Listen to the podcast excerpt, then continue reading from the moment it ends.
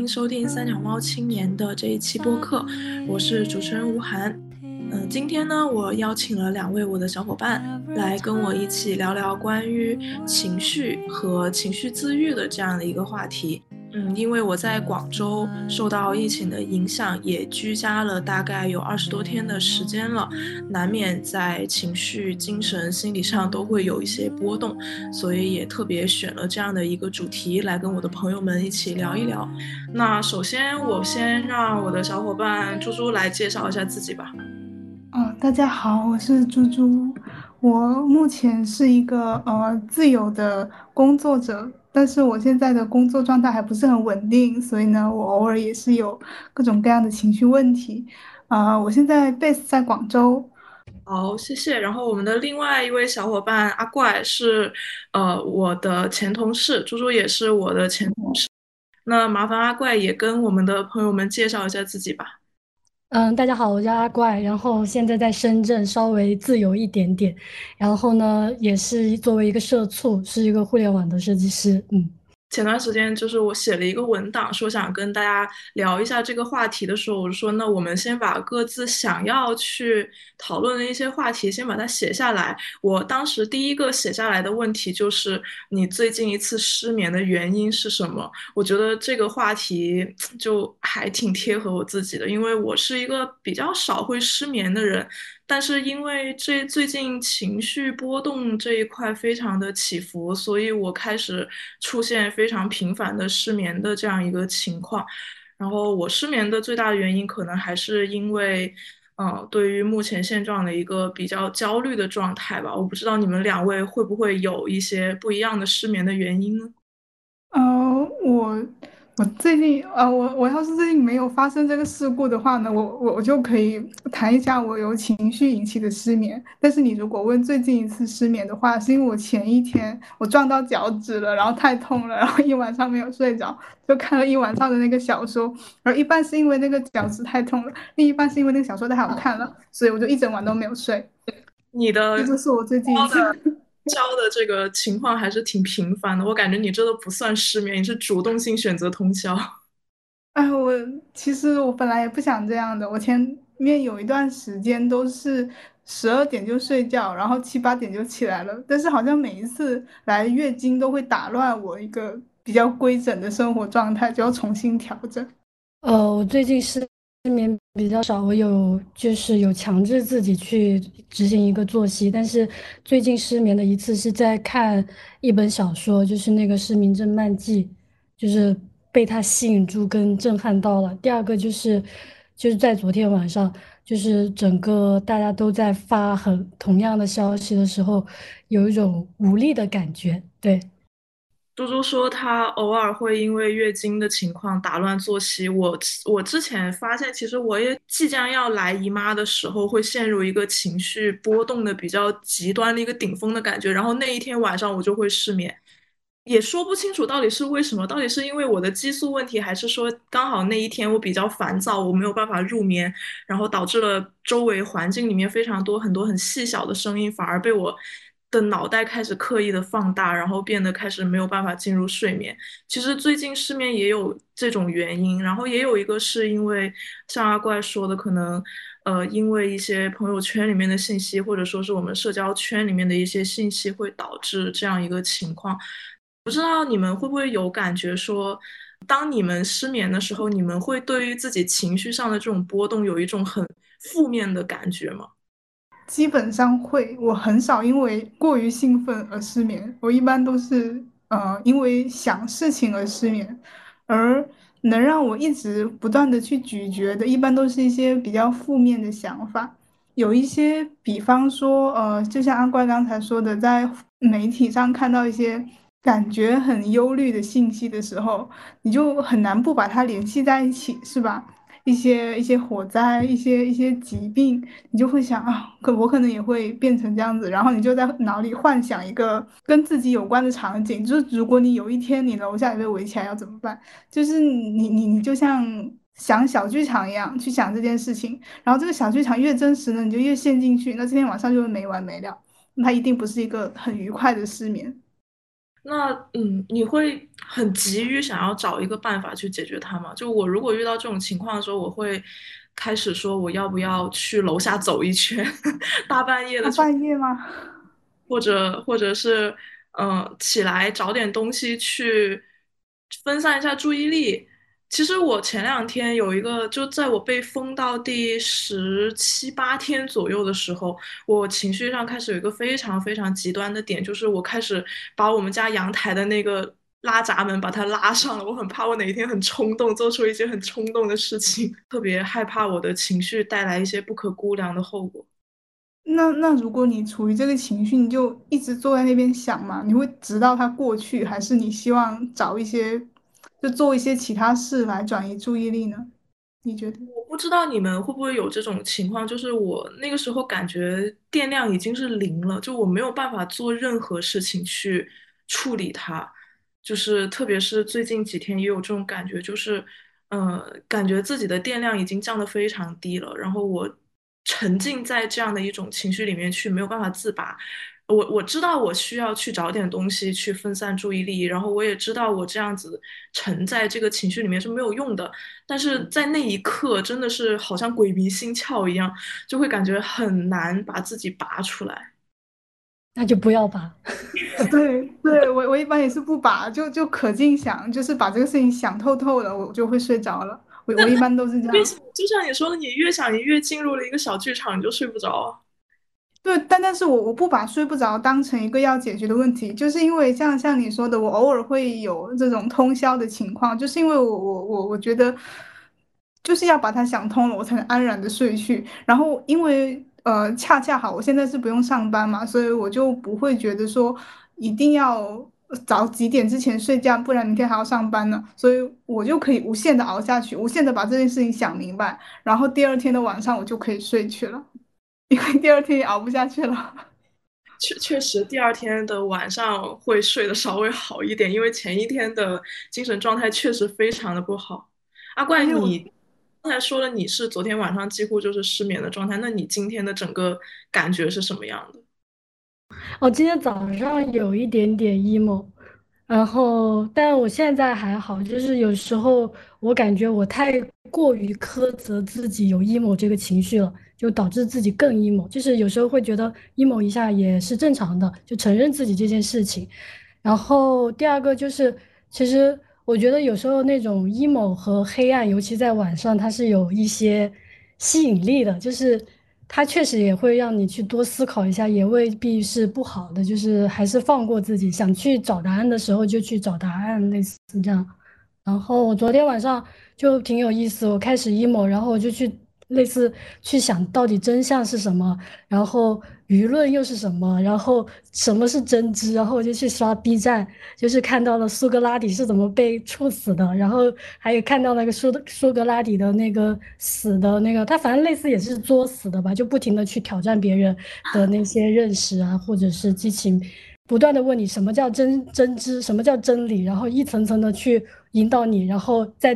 调再 diss 你那样子，然后最后可能大家也不太承受得住他这一类型的把真相这么去戳穿。可能我没有太清楚这个整个的脉络，但是我从 B 站获得的零碎的知识是这样，然后他就相当于有点把我的情绪给消解住了，转移了，嗯。就我们在写那个提纲的时候，就我我看到有一句阿怪写的，应该是我们要怎么样在这样一种情绪，呃，濒临崩溃，或者说是在情绪过于激动的情况下，能够不被情绪裹挟而去靠近事实的真相。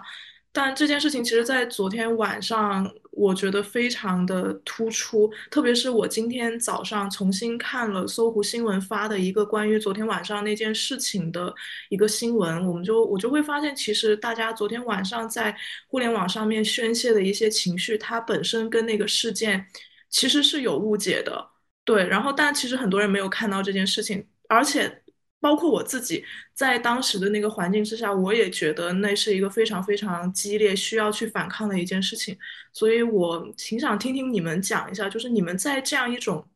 大的舆论环境，或者说是社交媒体的一个极大的这样一个声援事件下的时候，你们会怎么样去相信一个事情的真相，或者说你又会怎么样去尽可能让自己去靠近这样的一个真相呢？嗯，如果是社会事件的话，我会觉得真相这个事情它很难，嗯，很难靠发布出来的信信息，无论它是不是具有公信力啊，我只是觉得它，因为我看一些像新闻的纪录片也好，它也只能推理说，哦，有人在这里进行过什么，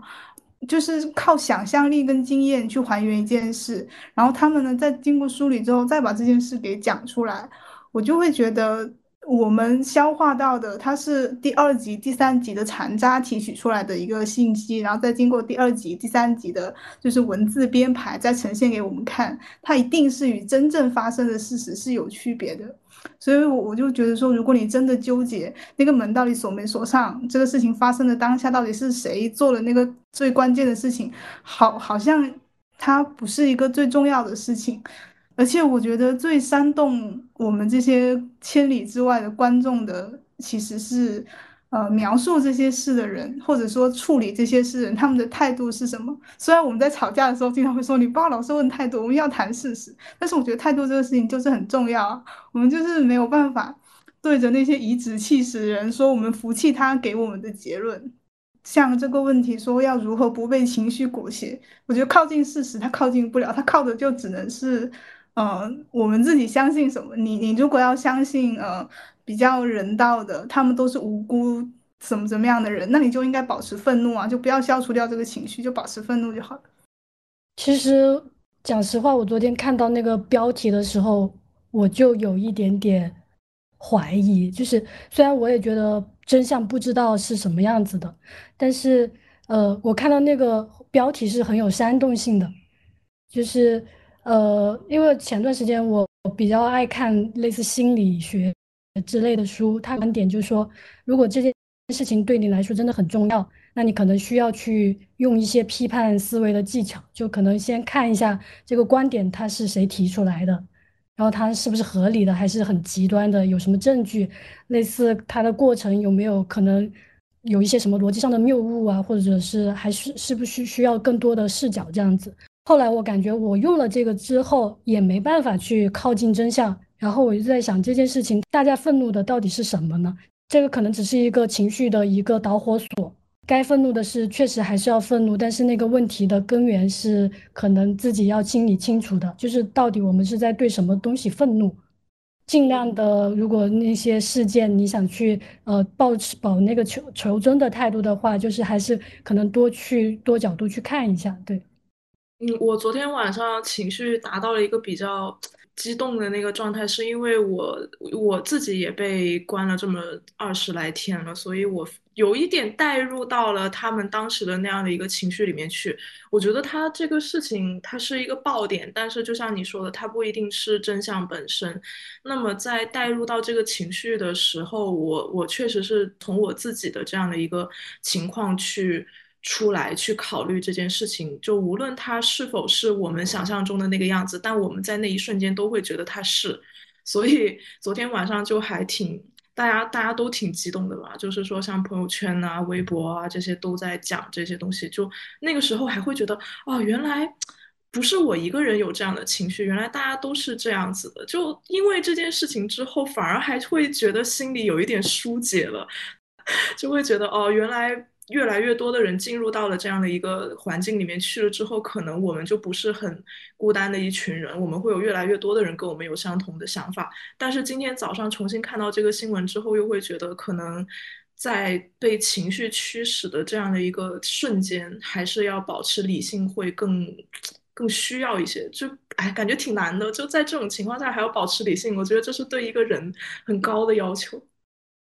对我，但是我刚刚也特别。就是同意猪猪的观点，我觉得人就是情感动物，就是情绪确实它不能被忽视的，情绪它的产生肯定有它的一个真正的一个来源和原因吧，类似就也不要忽视自己的情绪。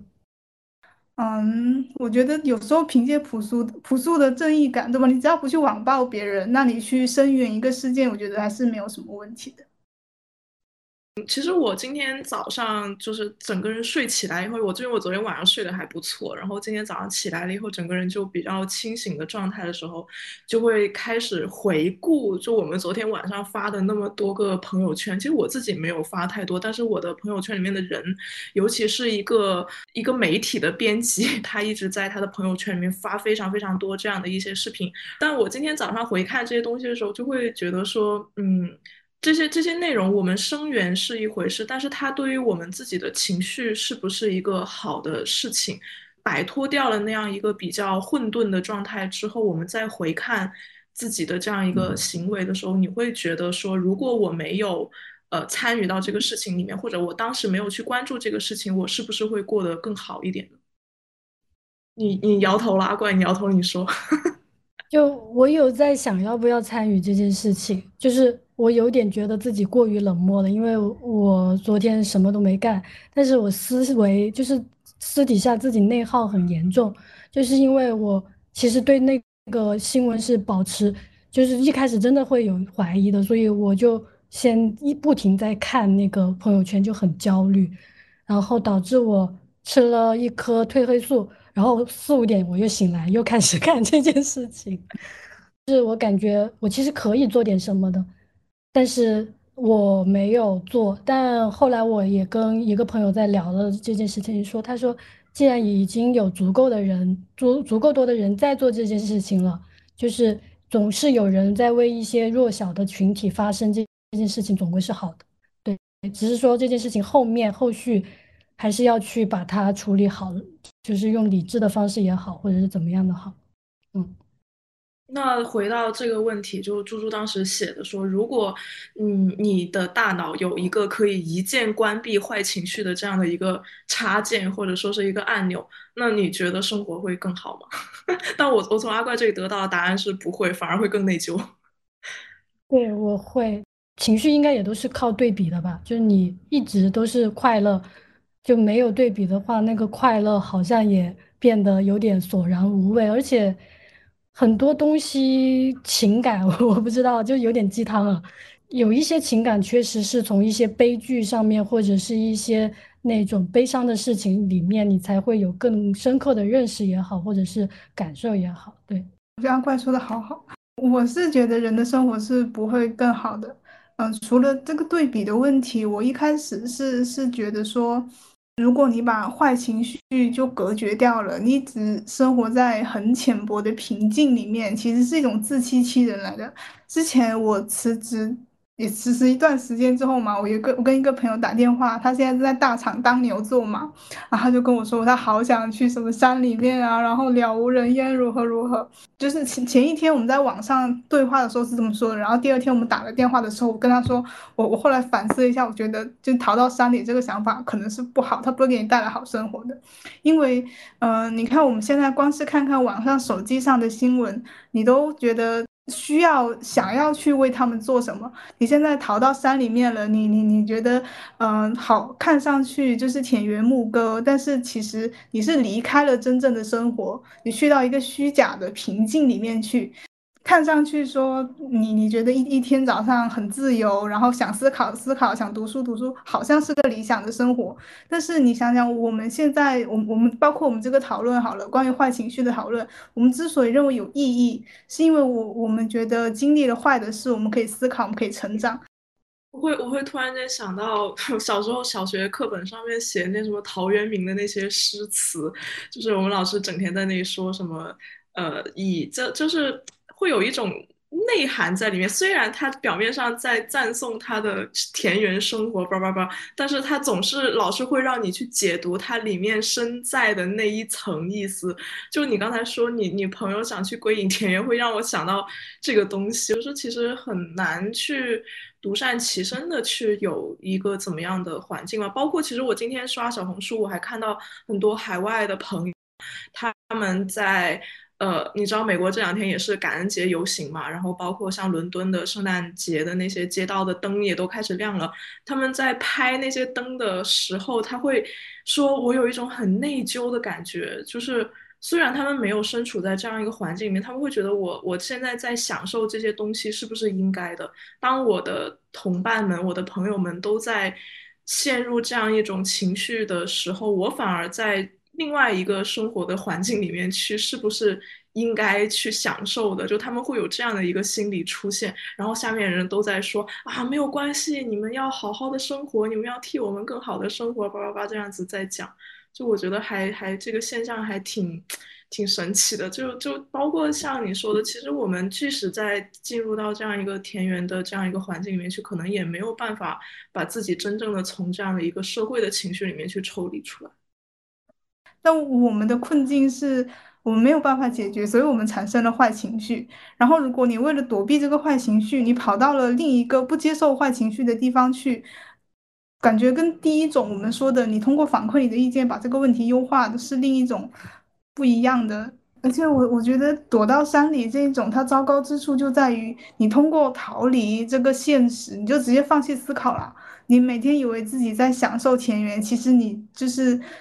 嗯，你放你你就没有思考的素材了。这个想的半过程就是我们就是人是思想的芦苇啊，这就是我们。变成有骨气的芦苇的过程啊！那如果我们离开了这里的话，那那就是当幸福的猪而已啊！我觉得这个太太糟糕了。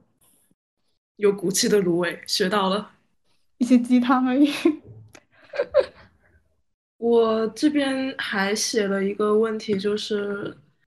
比如说像这种很不可抗力的情况下的一些情绪，比如说我们，呃，被当当我相信我们在座所有人肯定都有被封在家里的这样一个过程。就像这种不可，就比如说你在封在家里，或者说是你突然之间你大范围的陷入了一个某一种情绪激动，就好像昨天晚上那样子的一种情况的时候，既然我们没有办法。去无视它，也没有办法说我们真正的去做一些什么样的事情的情况下，你们会觉得说应该有什么样的一些，就反过来思考哈，就是我们以今天的视角去思考昨天这件事情，就你们会觉得有什么办法可能更有助于在那样的一个情况下疏解自己的情绪吗？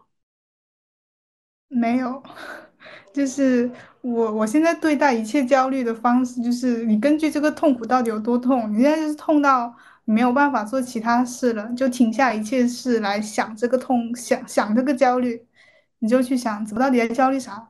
然后，如果我需要看更多信息，我那我就去搜索更多信息。如果我我已经把我能刷到的最新消息都刷完了，还是感到焦虑，那我就躺着想事情，我就反复的去咀嚼。我是觉得找办法这个事情，它是它它其实也是一种逃避。就是如果你想要通过，比如说我去睡觉，我去打游戏来把自己从那个焦虑里面拔出来的话，那其实就是一种逃避啊。逃避很多时候有有有可能是失败的，因为你你你想说我去玩一局什么，来不去想这件事，到很多时候你游戏也没没玩好，然后这个事情也想不明白。我在我自己身上，我觉得逃避有用哎。就特别是这两天，其实我我听了一个播客，就也是那个，呃，好像是前两天那个谁小乔推给我的那个播客，它里面就有说到说，当你自己发现你的电量已经严重不足的时候。就不要去再做一些挑战自己电量的事情。就我我我把这个状态带入到我自己，就我昨天晚上，包括前两天，我会感觉到我自己电量是零的这个时候，我已经没有多余的精力再去去搜寻这些信息了。就像你刚才说，你可能在自己那种很迫切的状态下，你会想要获得更多的信息。但我的那个状态就是我已经没有办法再去接受更多的信息了。这种时候，我就选择逃避，打开王者荣耀，开始打游戏。因为，因为每次当自己觉得没有事干，或者说是有一点开始心情不好的时候，我就会开始打游戏，即使没有朋友，但但也会有出现像你说的那个问题，就是。有可能我打着打着，我开始想别的事情，或者或者是我这一把游戏我输了，我会更加的恼火。但是这个恼火的点就会把我从原来的这个世界里面把它抽出来，我开始骂我的队友，开始骂我对面的那些人，开始骂这一局游戏，就不会再去针对的去那一件事情里面去再有一些什么样的情绪出来。就是我。最近感觉到的一个方法吧，然后我的朋友也一直在建议我，就说啊，你不要再去想这些了，你就去打游戏就好了。你既然没有没有多余的能量，那就去把自己沉浸在一个能够让时间快速消耗的这样的一个事情上面去。只要把这一段时间消磨过去了，可能你的相对的那个 emo 的阶段就过去了，可能就会更好一点。我觉得是有用的。我最近就是老是在想一个问题，就是真的焦虑什么？这个焦虑是不是真真的？你能做什么去解决它的？就像昨天晚上那件事情，我感觉我做什么都没有办法为这件事情更好的解决。我觉得我做不了一些任何事情对这件事情有什么帮助的。那我觉得当下我可能真的会选择注意转移注意力去做点具体的事，哪怕是洗洗碗或者拖个地啊、扫个地。或看点其他的也好，都好，或者是找朋友聊天，对，反正类似，大概是转移注意力。但如果这件焦虑的事情是确实我是可以做的，比方说我可能真的还有个需求没有做完，那我就去做吧。对，就去解决它。哎，你这个会让我回到之前兔子远方的兔子给我留言的一个一个一个问题，就是在工作上的这个焦虑哈，就抛除我们所说这种社会事件带。来的焦虑，就是如果在工作中，你明明要去做一件事情的时候，然后你陷入了一种非常 emo 的情绪，让你没有办法去开展这件工作的时候，你会怎么办？你通常是怎么做的？就是死死起白来，还是要先做做上，因为或者是说我先把整盘事情，这这个工作到底是要我去解决什么问题？我可能真的每一个步骤我可能会遇到什么问题，我先把它稍微想一遍。然后我就开始去做，带有时候是带着情绪去做的。但如果我真的是非情绪非常不好的时候，我就可能会去先选择去运动一下。然后最近我就爱上了我的那个舞蹈老师的那个舞蹈室的老师，他身上元气满满，就是我跳完之后，我从他那里就感受到了元气。他现在是我的元气森林。这种可能因为他是具体的事，然后。有一些可能就是那种种种花呀、养养花，或者打你打打游戏也好，稍微帮你转也是是转移注意力，就其实也是转移注意力，就类似尽量让自己，因为工作的事情，我觉得有时候太多情绪裹进去的时候不值当，嗯，所以做起来的时候会就是问题可能会得到解决多一点。我分享一下，就是在上一段工作经历当中时候，你们应该都知道，我那时候情绪真的超级烂。然后特别我最崩溃的一次是，当时那一天好像是被 不知道哪个同事说了一嘴还是怎么样，反正就是不配合工作，然后导致工作没有办法开展，然后进度 delay 了，出现了这个情况以后，然后我就开始非常的 emo，包括那天下班也非常晚，然后那天晚上我还约了一位。朋友要去聊关于职业规划这一块的事情。然后我们刚开始还在聊正儿八经的职业规划，然后聊着聊着我就开始哭，开始大哭，崩溃大哭，抓着他哭了差不多两个小时，就一直在讲这个事情在哭。然后当时就会发现，其实发泄出来了以后会好很多。就是第二天再重新上班去看这个同事的时候，我甚至觉得说他没有办法再影响我的情绪了，因为我当时那个情绪已经被发泄出去了。他再惹我，那就是下一件事情了，下一件又又会可能大哭一顿的事情。然后我我就发现，其实对于工作上很多的这种情绪来说的话，首先一个可能像你说的是运动是一个很好的一个一个途径。然后当你发现运动没有办法实现的时候，包括有可能是因为今天下雨，有可能是因为我今天身体不舒服，我没有办法出去跑圈的时候，可能找一个东西把它哭诉出来，或者说是对着你的朋友大哭一顿，虽然没有卵用，但是它对于宣泄情绪还是挺有效的。然后把这些情绪全部都排出去了。回到那个比较冷静的状态的时候，再重新去开始去面对这些事情，然后尽可能的想办法去解决它。我觉得这个是我这一段工作里面悟出来的一个情绪的解法。但我我还想知道，就是说像猪猪前面有讲的，我也会遇到过，就是这种情绪周期性的这种情绪的波动。我不知道你们。会不会有这种感觉？就是我们前面讲的说，可能我在大姨妈来之前的两三天，我会莫名其妙的开始很烦躁，然后导致我可能睡眠也睡不好，然后吃饭也吃不下，或者什么样的一个问题？在这种情况下，你们会有一些固定的所谓的情绪的布洛芬的这个东西来帮助你们去怎么样排解这样的一些负面的情绪吗？嗯，我觉得如果，嗯，像有些时候你知道自己的情绪是没有来由的时候呢？我就会去转移注意力，就是找些布洛芬，去看一些爽剧，看一些电影，或者看一些短视频，你就你就放松嘛。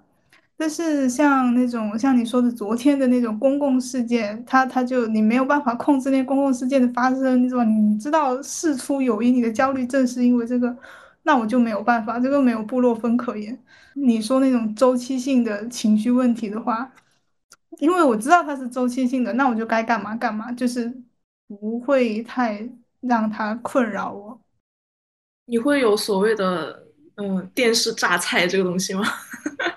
哦，我我会看那种很烂俗的那个什么综艺解说，或者是一些呃比较糊的一些古早剧的解说，就是那种像方便面一样，就是很好消化的东西，但它有一些情节，真的，我因为我发现这种怎么说，我们一开始觉得很俗的东西，那些撕来撕去的综艺，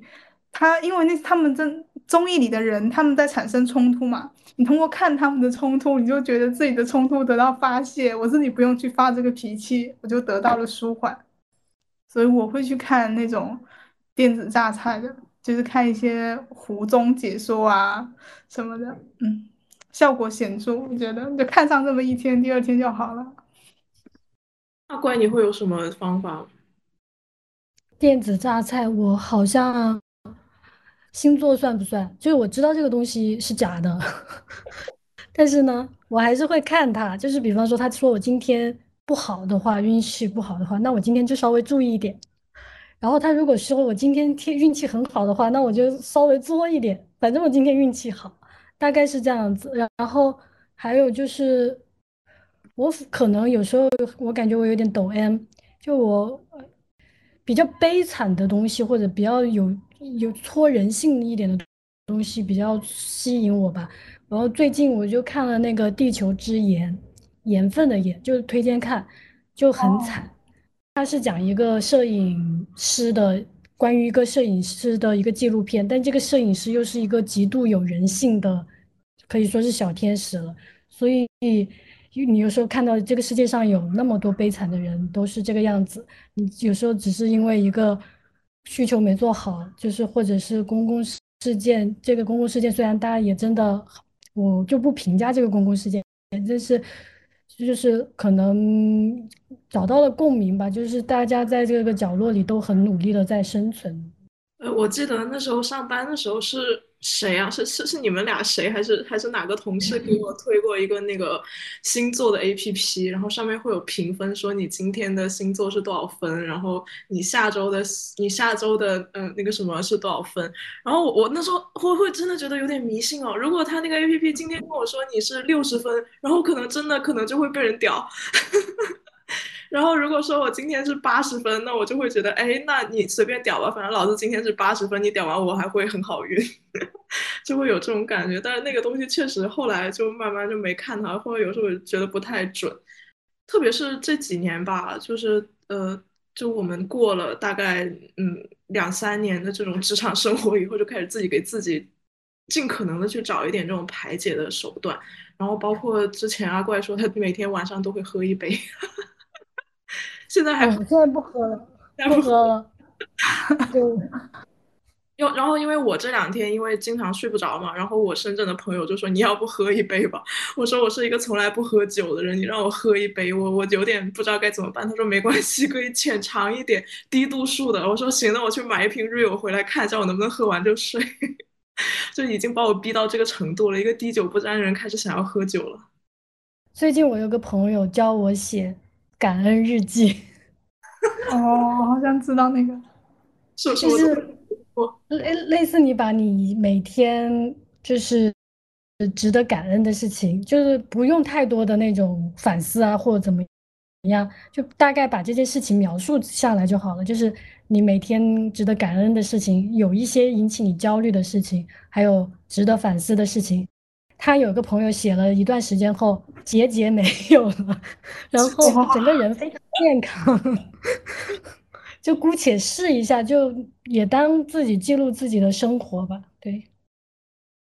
然后我这边看到阿怪有一个 写了一个点，说是关于耐性和情绪，你最近有了新的体悟。然后我特别特别好奇，为什么是耐性？耐性与情绪。就是就是我发现跟昨天那件事情有一点关，包括我最近又开始重新可以看长篇小说了。就是之前我觉得我没有办法集中时间段看长篇小说，因为我的注意力都被分散了，每天很多事情。那我现在可以看这个长篇小说，并且我也决定去写这个读书笔记之后，就耐下性子去写读书笔记之后，我就发现之前其实我是有感受力的。我在读那些书的时候，我是有感受到很多东西，而且我当时是带着疑问去读那些书的。但如果我没有那个耐心去写这个东西的时候，那个疑问就是一个疑问了。当我去写那个读书笔记的时候，突然间那些问题就答案就出现了，就是因为我做了这件事情，推了自己一把，所以我在意外中就是收获了这些答案。所以这是一件事情。第二件事情就是昨天晚上的那件事情。其实我开始看了那个标题之后。我发现我自己回反思我的行为啊，我没有特别仔细去读每一句话，我就是疯狂去想找我想要的答案和字眼。我不知道，我就在想，所有有多少人是跟我一样的，就是可能他甚至连那篇文章的都没有看完。就是大家是不是还可以有是一些时间和专注力在一些，就是花花。比较长的时间去思考，或者是花比较长的时间去把这个真相真真正的真相，或者去试图去了解清楚。对我，我会挺好奇是什么让你。有了这种可以去读下一篇长篇小说的这样一个转折，因为其实我自己现在我买了很多书，你可以看到后面那一堆书，但是我现在开始发现有一点陷入到那种很焦虑的那种状态，就是我可以在手机上面看一个很长篇的东西，但我没有办法抱着一个实体的书，让自己去摆脱掉那种电子的环境去看一些东西。首先，可能是因为我。想跟我现在的一个工作环境 做一下对比吧，因为我的工作环境大家也知道，就是可能每天就跟个机器一样在那里动动动，就觉得自己完全没有思考，或者是就是全部的身心都放在了工作上，就希望有一些时间真正投入到自己可能所所谓的可以看作是无功利性质的东西吧。第二个就是那本书本身也吸引到我了，真的吸引到我了，就是我就耐下性子去看，然后再一个就是说我发现我好像，呃，看了很多东西，我永远都是在看，我从来也带了很多疑问，但我从来没有去解决它，所以就是说想试图去解决一次，就是也不是说想试试图去解决一次，因为当时我只是想写读后感，想去分析他写的好的地方，但是。在这个过程中，我收获到了意外，收获到了答案，类似这个样子。如果你看不下实体书，你只能用手机看长篇，那你就用手机看电子书也是可以的呀。你就先 先做到看书，然后再把它转移到实体上去啊。就呃，我那天听那个播客里面，对他的那个内容还觉得蛮蛮有意义的。他在说他自己在电量百分之零的时候，会选择去打游戏，或者是去做一些能够让自己完全沉浸的事情。然后他在电量可能百分之三十左右的时候，他会开始去看一些网文，就是那种虽然是文字，但是情节非常吸引你，然后也不太费脑子的那种网文。然后我我觉得我偶尔会在这两者中间不停的跳跃，但是我没有办法去读很多的那种所谓的呃名著啊，或者说是一些比较畅销类的一些文学作品，因为可能本身我对这方面不是很感兴趣，然后再加上有一些很多人的文字其实是不太好，就不会像网文一样那么通俗易懂的把你拉入到那个情节里面去。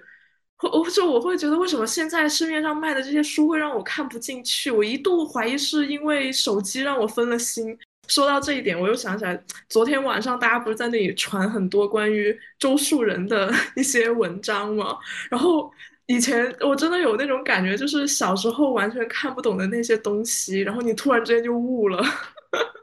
我我觉得应该不止我一个人有这种感觉，就是你突然之间重新再去看那些文字里面，你开始。能够 get 到它里面所蕴含的那些东西。老师让你全文背诵，你背完了，你也不知道里面到底在讲什么。但是昨天他们把《狂人笔记》那些文字重新拿出来放在网上，你就会发现，可能有很多东西真的是因为我们自己阅历还不够，所以也可能给给自己多一点耐性吧。但是我我觉得我还我暂时还没有办法像阿怪一样，就是说能够嗯把自己从这样一个。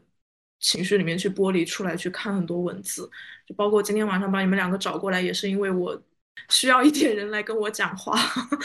然后就就觉得说情绪这个东西还是没有办法忽视它，但是又会觉得很很很烦躁，被它所控制的这种感觉会很烦躁，可能真的是多下几部小说看一看吧。我但我现在还是没有办法看进很多文字，我只能把自己扔进塞尔达的世界里面去快乐。嗯。我觉得这也是个人，就是个人爱好吧。就是我其实本身，我以前也不是很爱读书，就是我开始我是喜欢看电影，就是喜欢钻一些人性的东西，然后所以可能小说也可能有这一部分的事情。然后再一个就是，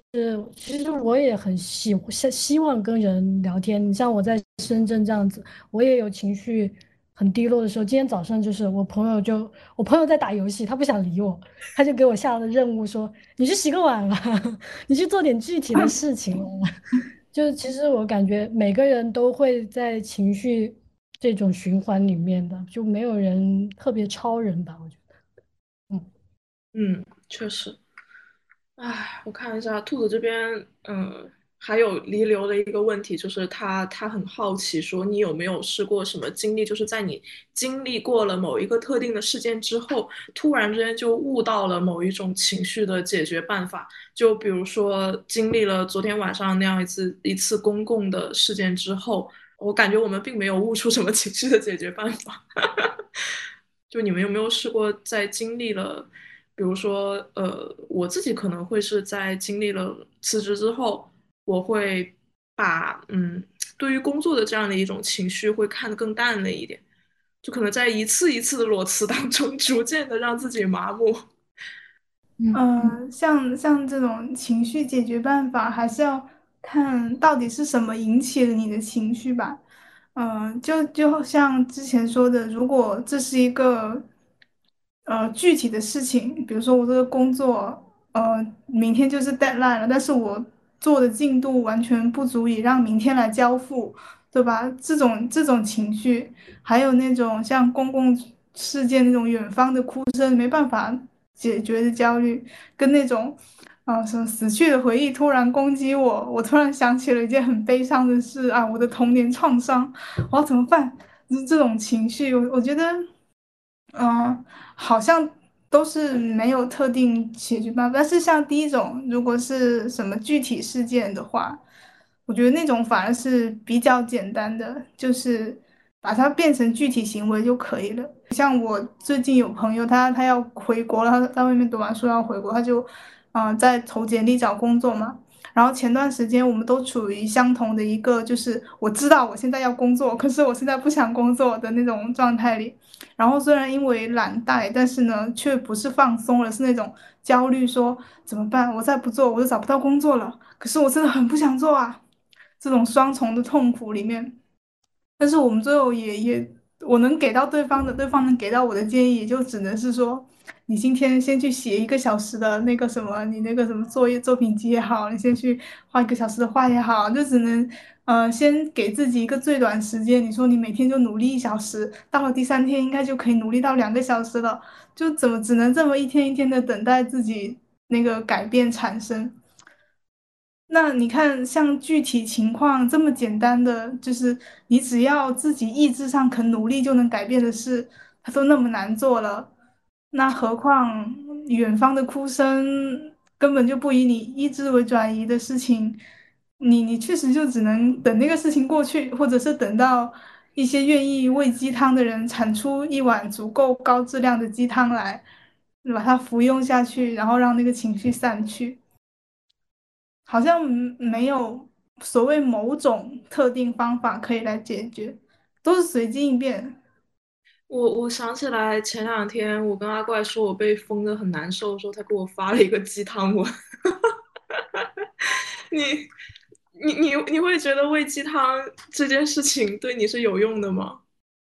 就是它它里面有什么？第一条要住好一点，然后第二条要听从自己身体的使唤，然后要多陪陪家人，坚持早起，多多行走，不要低头看手机，学会断舍离，学会独处，等等等等等等。就这种我们以前可能理都不会理的这种鸡汤，然后现在看起来居然还有一点用的感觉。就你你你你给我发这个鸡汤的时候，你你对它有什么就是？使用之后的感想吗？呃，我去逛超市了，然后在超市扑街了，